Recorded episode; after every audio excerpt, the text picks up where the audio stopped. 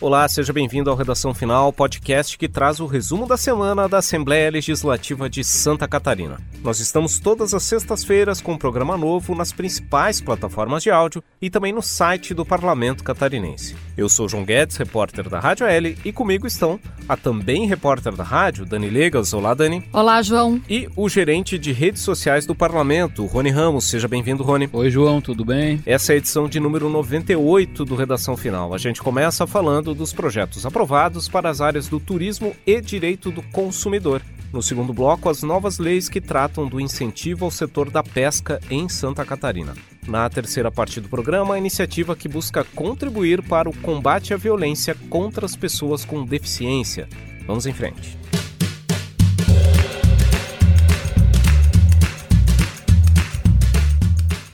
Muito bem, nessa última semana, a Assembleia Legislativa aprovou um projeto de lei voltado para o direito do consumidor em Santa Catarina, o projeto número 12 de 2020, de autoria do deputado Jair Mioto, do PSC, que foi aprovado em plenário, segue para sanção do governador para efetivamente virar uma lei. É uma proposta que tem uma premissa bastante simples, é um projeto que garante ao consumidor o direito de escolher a data de vencimento da fatura da conta de luz residencial. O autor da proposta, o deputado Jair Mioto, ele admite que são oferecidas opções de datas aos consumidores, mas o projeto de lei ele defende a possibilidade do consumidor apontar qualquer data do mês como dia de vencimento da sua fatura da conta de luz porque entende o deputado que cada pessoa, cada situação, uh, tem pessoas que são funcionários públicos, tem pessoas que são funcionários carteira assinada, tem pessoas que têm, são profissionais liberais, que a, o fluxo de renda ao longo do mês tem características diferentes para cada pessoa.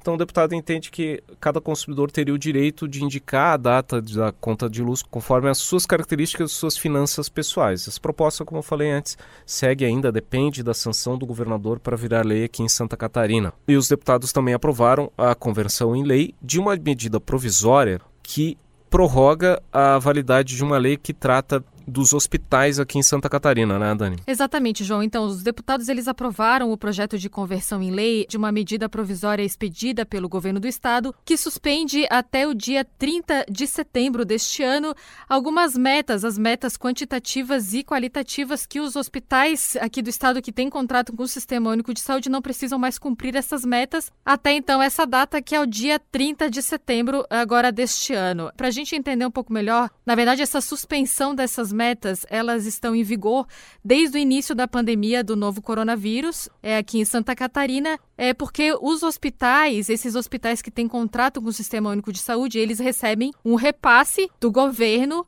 mas eles recebem esse repasse desde que eles cumpram essas metas que foram contratualizados, que estão no contrato, então, entre o governo do estado e os hospitais. Mas por causa da pandemia, muitas dessas metas deixaram de ser cumpridas, como, por exemplo, meta de realização de cirurgias eletivas. O hospital, por exemplo, que tem o um contrato com o SUS, ele precisa fazer determinado X número de cirurgias eletivas e não está conseguindo, então, cumprir essa meta por causa da pandemia, porque daí o hospital muitas vezes tem que dispor da estrutura que ele tem para o combate, então, do coronavírus ou a equipe desse hospital, ela é, é levada, ela, é, ela acaba sendo focada, então, nesse combate à pandemia do coronavírus, que até deixou a estrutura hospitalar do estado aqui bastante ocupada, né, nesses últimos tempos.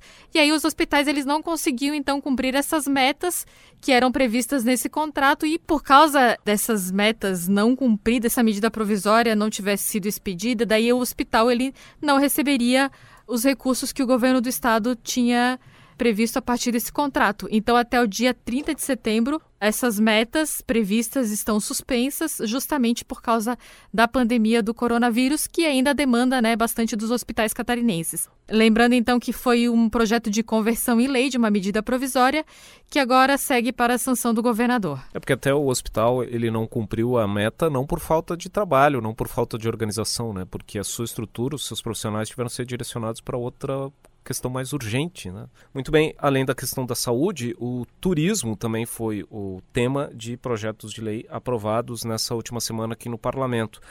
Duas dessas propostas dizem respeito à criação de rotas turísticas no interior catarinense, né, Rony? É isso mesmo, João. Quando a gente ouve falar do turismo em Santa Catarina, geralmente se pensa só na questão do litoral especificamente. E esses projetos de lei que passaram pela aprovação do plenário, eles estimulam justamente o turismo aí voltado ao turismo de aventura, ao ecoturismo e a um turismo mais sustentável envolvendo regiões do interior de Santa Catarina. Os deputados Lércio Schuster e Milton Obus propuseram a rota turística do circuito Vale Europeu de cicloturismo, percorrendo aí cerca de 300 quilômetros em nove cidades do Médio Vale do Itajaí, Podemos citar aqui Pomerode, Doutor Pedrinho, Indaial. Essa rota turística ela já está quase que consolidada, já atraindo diversos amantes aí do ciclismo de interior de várias regiões do estado e até do Brasil.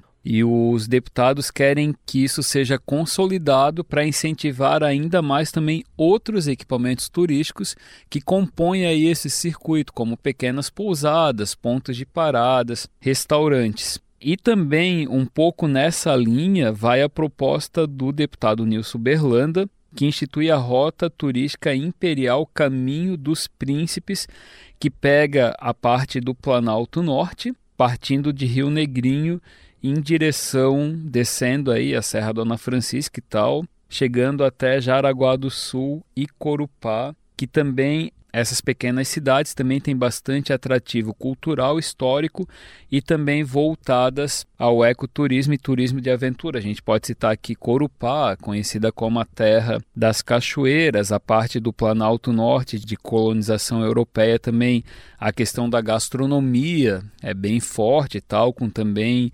equipamentos já instalados, pousadas, enfim, que atraem também cada vez mais gente. Essas duas propostas, elas compõem aí uma série de ações voltadas ao turismo que nos últimos meses vem ganhando força porque a pandemia também ela tem tornado o turismo regional também mais forte. As pessoas estão buscando equipamentos mais próximos é, de onde vivem também pelo interior do estado, também que não oferece tanta aglomeração. Você consegue aproveitar bem ah, o equipamento turístico sem ter tanta preocupação ou risco aí por conta da pandemia. Os deputados estão indo nessa esteira e essas duas propostas seguem para a sanção do governador para virar lei, João. Muito bem, ainda vale destacar outros dois projetos ligados à área do turismo que foram aprovados nessa última semana aqui na Assembleia Legislativa.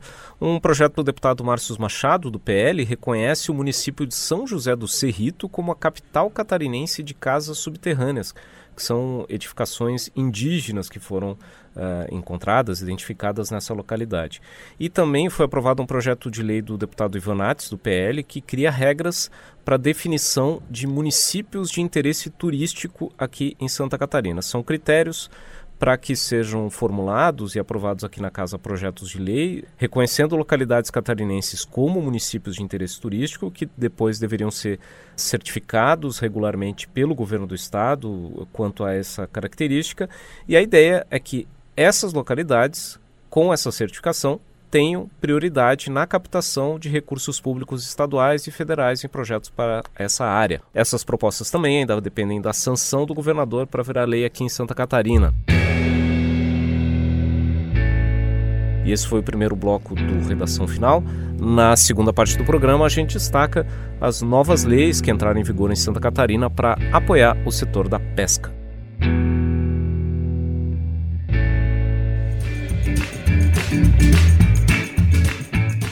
Muito bem, a gente costuma falar aqui de projetos de lei que são aprovados no plenário e sempre destaca que as propostas precisam da sanção do governador para efetivamente virarem lei. Pois essa semana, duas proposições relacionadas à área da pesca foram transformadas em lei. Uma delas busca apoiar os pescadores artesanais, né, Rony? Então, essa proposta do deputado João Amin, ela visa incentivar a cadeia, especialmente de pescadores que atuam ainda de forma artesanal aqui no litoral catarinense que também é composto por vários restaurantes, bares que oferecem o pescado ao consumidor. O texto ele estabelece uma regra, né, que o pescador pode comercializar diretamente para o dono do restaurante esse pescado, desde que não tenha sofrido nenhuma intervenção industrial, por exemplo. O pescado é fresco, somente aí conservado no gelo e tal, e isso acaba facilitando, né, essa cadeia produtiva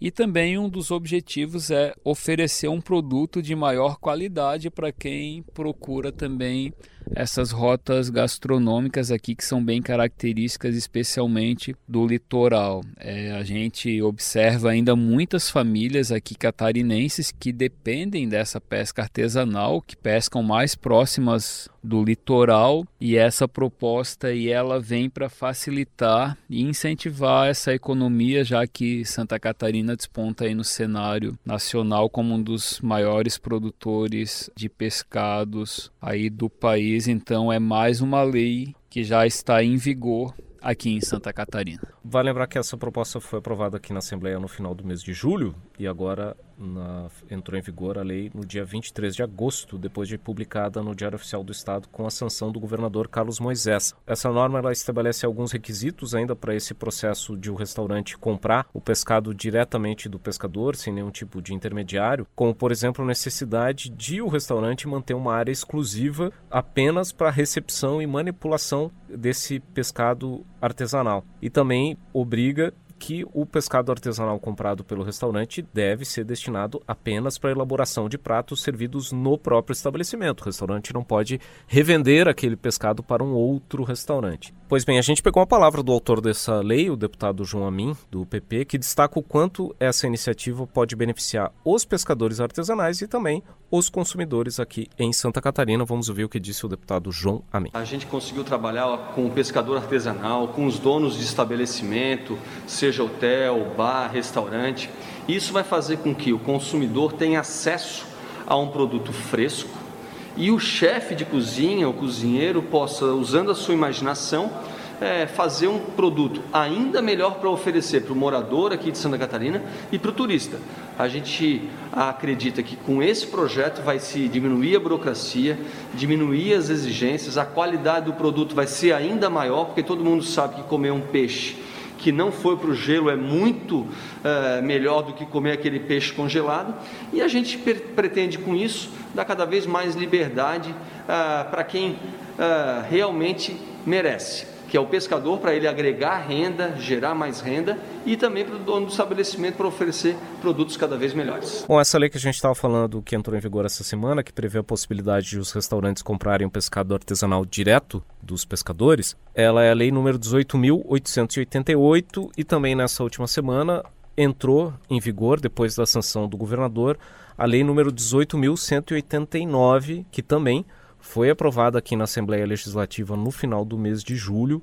É uma proposta que foi de autoria da deputada Paulinha, que atualmente está sem partido. Essa iniciativa cria a Política Estadual de Pesca Artesanal, Industrial, Amadora ou Esportiva em Santa Catarina. Na prática, é um grande marco regulatório para organização, incentivo e fiscalização da atividade pesqueira aqui no estado. O objetivo é promover o desenvolvimento social, econômico e cultural dos pescadores, assim como a conservação e a recuperação dos recursos pesqueiros. Essa lei ela também prevê algumas ações voltadas para o ordenamento territorial da pesca aqui em Santa Catarina e também a criação de um sistema estadual de informações sobre essa atividade para formar um banco de dados público sobre o setor da pesca com informações, por exemplo, sobre zoneamentos, mapas e cadastro dos pescadores. Também vale destacar, João, que essa lei aí ela também busca ampliar direitos, especialmente das mulheres pescadoras. A deputada Paulinha ela, ela tocou bastante nesse ponto durante a discussão aqui no, no plenário da LESC, quando foi aprovada essa política, da necessidade desse reconhecimento das mulheres. E até um pouco antes da pandemia, a Assembleia vinha tratando em algumas audiências públicas de alguns desses pontos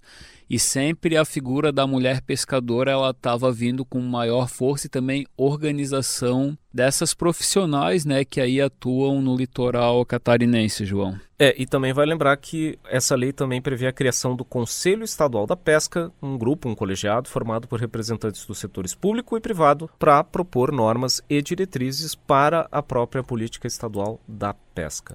Nós já falamos antes de projetos de lei que foram aprovados em plenário, também falamos agora desses projetos que foram aprovados em plenário e já receberam a sanção do governador Carlos Moisés, mas também vale destacar propostas que ainda estão tramitando e que avançaram nessa última semana aqui no parlamento catarinense. Uma dessas propostas uh, trata do processo de adoção de crianças, né, Dani Legas? Então, João, é o projeto de lei número 32.9 de 2019. O projeto foi apresentado pela deputada Paulinha, que atualmente está sem partido e a emenda desse projeto ela diz o seguinte: que fica permitido o uso do nome afetivo de crianças e adolescentes sob guarda provisória concedida em processo de adoção nos cadastros das instituições de ensino, de saúde e de cultura e lazer no período que antecede a extinção do poder familiar originário.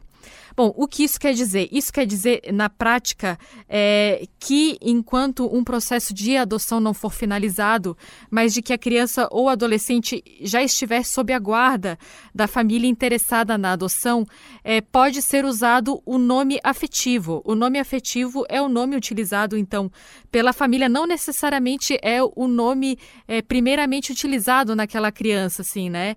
É, mas que a família que vai adotar utilizou então esse nome, esse outro nome, pode ser nome, pode ser um sobrenome. Então, enquanto não é, finalizar é, esse processo de adoção, esse nome já pode ser utilizado em alguns cadastros, é, como, por exemplo, para cadastro em creches, escolas públicas e privadas, nas unidades de saúde e também bibliotecas, clubes, colônias de férias, etc. e tal. É, a deputada Paulinha, na justificativa do projeto de lei, ela diz que o objetivo é diminuir o impacto que o tempo do processo de adoção gera na rotina social da criança e do adolescente, permitindo que eles se acostumem no menor tempo possível com a sua nova identidade. Lembrando que processos de adoção muitas vezes eles são demorados. Então a criança ela já está naquele convívio com a nova família que já utiliza esse nome, esse novo nome, né, um outro nome, um nome alternativo que não é aquele nome original que a criança teve. Então, é para facilitar é, e para diminuir esse impacto então desse processo de adoção, vai ser permitido que nesses cadastros já se use então esses nomes afetivos das crianças que devem ser adotadas. Então, esse projeto de lei já foi aprovado nas comissões de Constituição e Justiça, de Trabalho e de Criança e Adolescente e agora então vai para votação em plenário. Muito bem, esse foi o segundo bloco do Redação Final. Na terceira parte do programa, a gente destaca a proposta que tramita aqui na casa para contribuir para o combate à violência contra a pessoa com deficiência em Santa Catarina.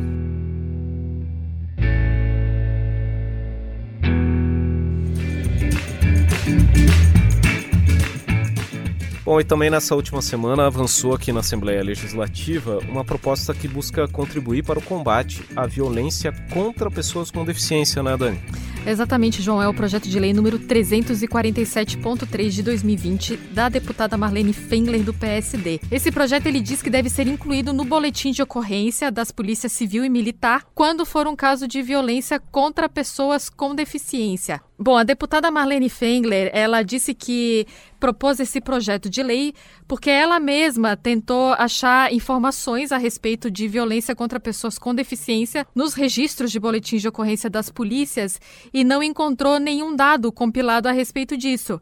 Então, ela, é, a proposta dela é que, por meio desses dados, né, seja possível acompanhar então as estatísticas é, do mapa da violência contra a pessoa com deficiência e com esses números, com esses dados também vai ser possível é, elaborar políticas públicas direcionadas e mais efetivas no combate a esse tipo de crime. De acordo, então, com o texto do projeto de lei, ele diz que nos dados estatísticos sobre a violência divulgada pela Secretaria de Estado da Segurança Pública, é, deve constar informações né, sobre a violência praticada contra a pessoa com deficiência, incluindo né, o número de ocorrências registradas pela Polícia Civil e Militar no estado de Santa Catarina, o número de inquéritos policiais instaurados pela Polícia Civil e também o número de inquéritos policiais encaminhados ao Ministério Público e ao Poder Judiciário, então que contenham é, violência contra a pessoa com deficiência. Então, lembrando, resumindo, a partir deste projeto de lei, os boletins de ocorrência expedidos então pelas polícias civil e militar deve constar a informação de que foi um crime praticado contra a pessoa com deficiência aqui em Santa Catarina. Esse projeto ele já passou pelas comissões, passou por, pela CCJ, Comissão de Constituição e Justiça, por Finanças, por Direitos da Pessoa com Deficiência e agora vai a plenário. A deputada Marlene Fengler ela nos concedeu então uma entrevista falando um pouco mais por que, que ela resolveu é, apresentar esse projeto de lei. Vamos ouvir. Conversando com a doutora Patrícia Zimmermann, delegada da Polícia Civil, ela nos sugeriu que apresentássemos esse projeto de lei para que, nos moldes do que foi feito, ou do que hoje é feito com relação à violência contra criança e adolescente, é, violência contra a mulher, que se possa ter estatísticas e, a partir disso, como bem disse o deputado Zé Milton, pensar ou construir políticas públicas de prevenção. Bom, essa foi a palavra da deputada Marlene Fengler, que é a autora dessa proposta, e a gente também ouviu o presidente da Comissão de Defesa dos Direitos da Pessoa com Deficiência, o deputado Dr. Vicente Caro Preso do PSDB, que também destaca a importância de se gerar, de se ter dados sobre a violência contra esse segmento da população. Eu quero parabenizar a autora do projeto 347-2020, eh, deputada Marlene Fengler, e assim eu iria um pouco mais além. Né? Quando a gente pensa em dar números à violência contra as pessoas com deficiência ou também contra a mulher, nós temos que agir estrategicamente, sabermos aonde estamos lidando também, o local, fazer uma, um georreferenciamento e tentar obter o maior número de informações possíveis para focar também as ações preventivas ou então de resolução. Muito bem, as pessoas com deficiência também são o foco de um outro projeto de lei que avançou nessa última semana aqui na Assembleia, né, Rony? Exatamente, João. A proposta do deputado Ricardo Alba, do PSL, prevê a inclusão de brinquedos adaptados em espaços é, de recreação infantil, parques infantis, em estabelecimentos de ensino, clubes e áreas públicas e privadas aqui em Santa Catarina. O deputado argumenta a necessidade aí de alguns equipamentos adaptados especialmente para crianças com deficiência física, por exemplo, cadeirantes. A gente observa alguns espaços em algumas cidades já esses equipamentos como balanços onde é possível você amarrar cadeira, enfim, a criança, né, tem acesso aí também a esse lazer. Na proposta do deputado Ricardo Alba, está estabelecido aí regras é, de quantidades desses brinquedos caso essa proposta vire lei. Em espaços com até 5 brinquedos, seria pelo menos um adaptado, de 6 a 10, pelo menos dois, e a partir de 10, a regra seria para 20%. E claro que esses equipamentos devem seguir normas de segurança e qualidade técnica da ABNT. Muito bem, essa proposta ela também já segue para votação no plenário. Ela passou na Comissão de Constituição e Justiça, passou pela Comissão de Defesa dos Direitos da Criança e do Adolescente e também agora nessa semana pela Comissão de Defesa dos Direitos da Pessoa com Deficiência. E você pode saber mais sobre uh, as propostas que estão tramitando aqui na casa e também as aprovadas em plenário, acompanhando os nossos perfis nas redes sociais, né, Rony? Exatamente, João. A gente destaca sempre os principais pontos aí de debate, de aprovações no feed, mas também eu destaco aqui os nossos stories, onde você pode ter acesso aí aos projetos de lei às leis, né? A gente tem aí a, a possibilidade do arrasta para cima, onde você fica sabendo de mais detalhes aí sobre os debates. Claro que também a gente tem as enquetes e também o nosso quiz semanal. É só buscar lá o arroba Assembleia SC no Instagram. Estamos também no facebook.com barra Assembleia SC. Temos o nosso canal no YouTube, o arroba Assembleia SC e também você pode enviar um sim para o nosso número do WhatsApp que a gente destaca aí nas nossas redes sociais para receber informações diretamente no seu smartphone o número do WhatsApp que é o 48999601127. E esse foi o Redação Final, podcast da Assembleia Legislativa de Santa Catarina. Nós estamos toda semana nos tocadores de áudio como Spotify, Google Podcasts e Apple Podcasts e também no site radio.alesc.sc.gov.br. Programa gravado no estúdio da Rádio da Assembleia Legislativa em Florianópolis, comigo, João Guedes, repórter da Rádio AL, com a também repórter da Rádio AL, Dani Legas, e com o gerente de redes sociais do Parlamento, Rony Ramos. A edição de áudio foi de João Machado Pacheco Neto e Mário Pacheco. Até a próxima.